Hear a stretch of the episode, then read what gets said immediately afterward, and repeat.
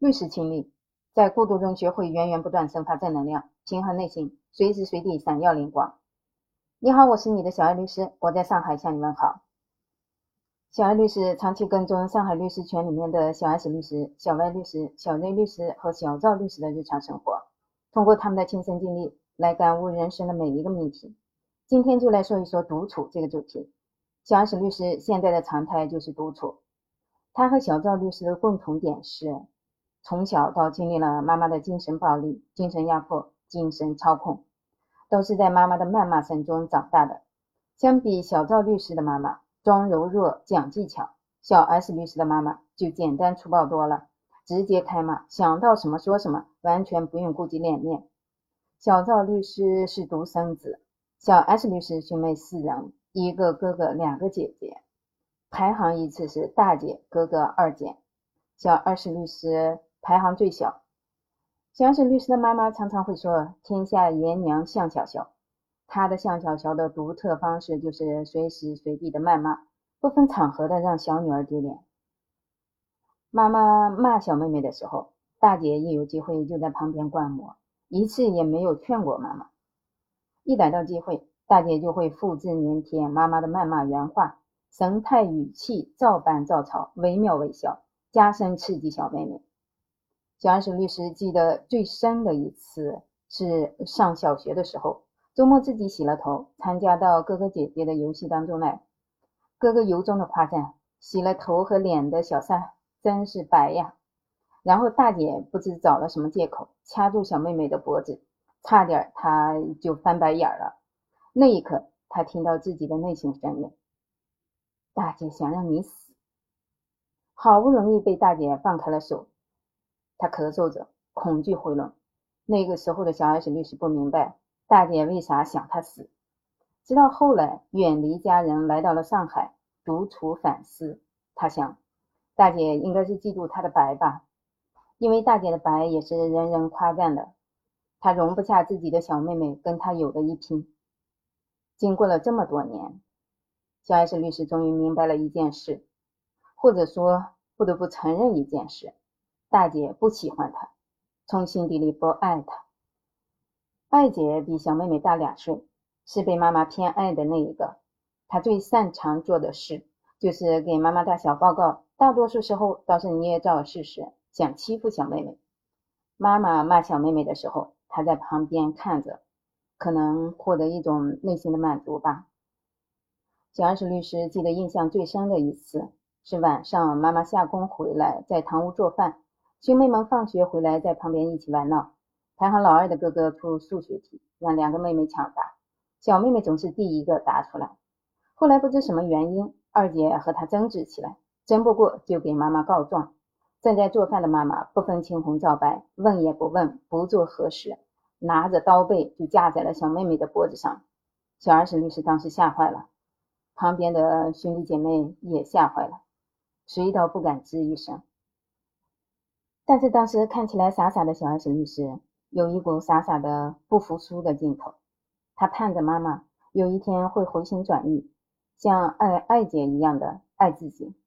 为此呢，他不断的讨好妈妈，讨好爱姐，别去给妈妈告状。逐渐的，他就被这样的家庭环境训练成了讨好型的人格。直到他后来找了复旦大学遗传学院的在读博士生结了婚，到了上海。想回家过年的时候，妈妈在电话中说：“穷死死的，回来过什么年？”她老公私下里问：“不是说有钱没钱回家过年吗？”小 S 律师听了，当时在想：妈妈是不是不爱自己呀？是不是只爱自己的钱呀？他临来上海的时候，把多年来挣的钱全部留给了妈妈，为的是自己远离了妈妈，照顾不上了妈妈。这些钱就当做是给妈妈的安慰。现在小 S 律师回过头来想一想，妈妈当时怎么就没有问一问小女儿身上还有没有钱？到了上海该怎么生活？小 S 律师从小到大的愿望就是希望妈妈多看自己一眼，不要求偏爱吧，只要比原来多爱一点儿就好。但是有一年他生日的那天，小 S 律师打电话问候妈妈。因为他觉得自己的生日就是妈妈的受难日。结果妈妈接起电话说的第一件事就是：你二姐的婆家三兄妹合伙修了三层楼，一家占一层，每一层八间房子，将来是要出租出去的。但是因为贷了款修的房子，现在挺困难的，你帮他还一还。小二婶律师后来对我说，他当时愣在了原地，说不了话，大脑一片空白，拿着手机待了好久。他问妈妈：“我二姐还有两套房子，卖了一套也回了不少款。她每天开着汽车去上班。我在上海没车没房，怎么就是得我给她钱呢？”放下电话，小安子律师心里一阵悲凉，觉得生活失去了目标和方向，因为他从小树立的那个愿望是永远不可能实现了。他的天塌了。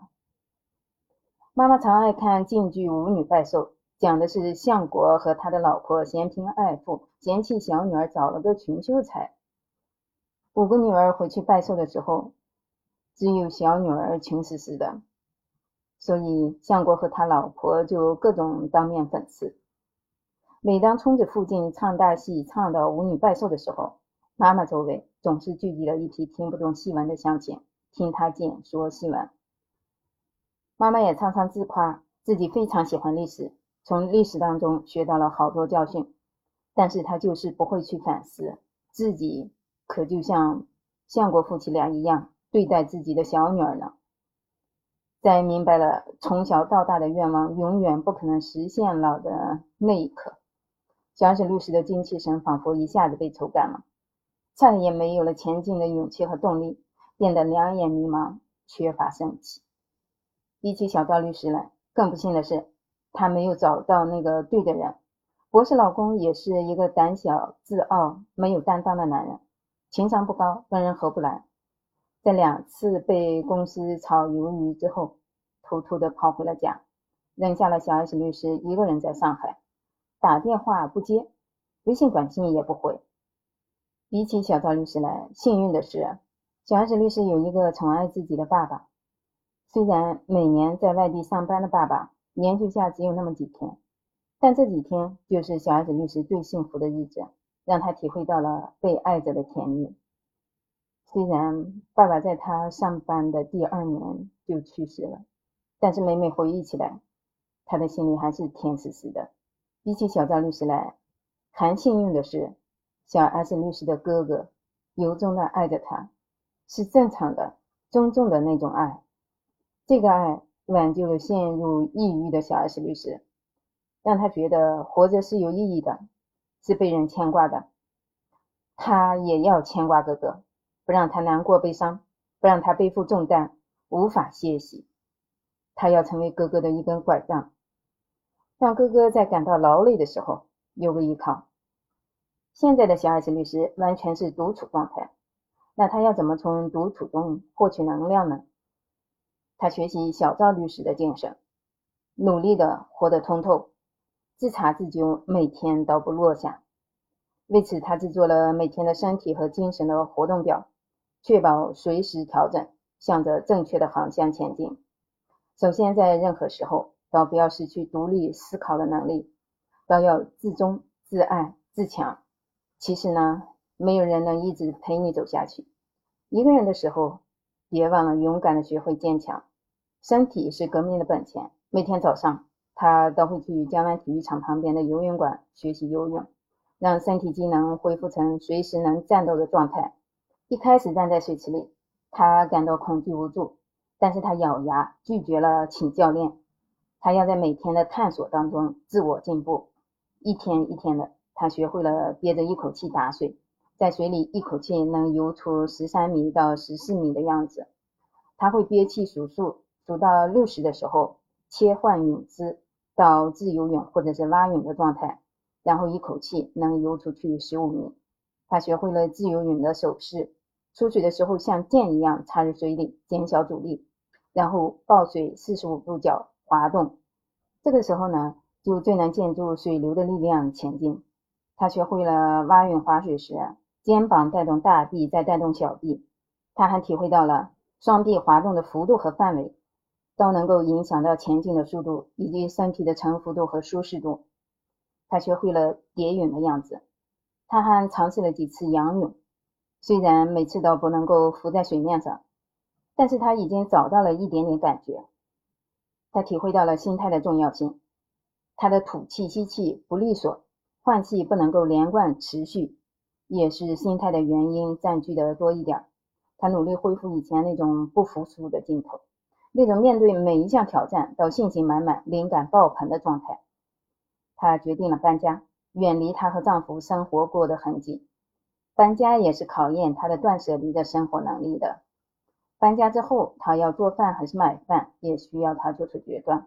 厨具要带走几样？怎么能够节约出时间来分配给律师的业务拓展？怎么能挤出时间来充电，提高业务能力？怎么穿衣化妆能够让自己看起来职业范更足，精神更饱满？从衣食住行到柴米油盐，他一样一样的规划、体验、改进，向着理想中的自己前进。他时刻注意放松身心，获得内心与身体的双重宁静与平衡，让身体机能与内心达成最佳的配合状态。争取每天抽空穿插轮换着做做口部操、五禽戏。八段锦、易筋经或者是太极拳，随时随地都用积极的情绪取代消极的情绪。如果需要自我发现一下，他就固定好时间，怨一怨，哭一哭，然后抱一抱自己，让自己来做自己的父母，宠一宠自己，让自己来做自己的小孩，撒撒娇，做好多重角色的自我扮演，做回那个理想中的。特别想成为的自己，他跟自己说：“试试吧，未来可期。”让真爱、尊重和平等变成自己的正能量之源，永不枯竭。让独处变得美丽、绚烂、迷人。对此你怎么看呢？你在孤独中发现过哪些力量呢？你愿意分享自己的心得与技巧吗？欢迎留言讨论。你的留言有可能会被选入到下一期节目当中来哦，欢迎关注主播，订阅专辑不迷路。如果能点个赞赞，送送月票就更好了，谢谢你。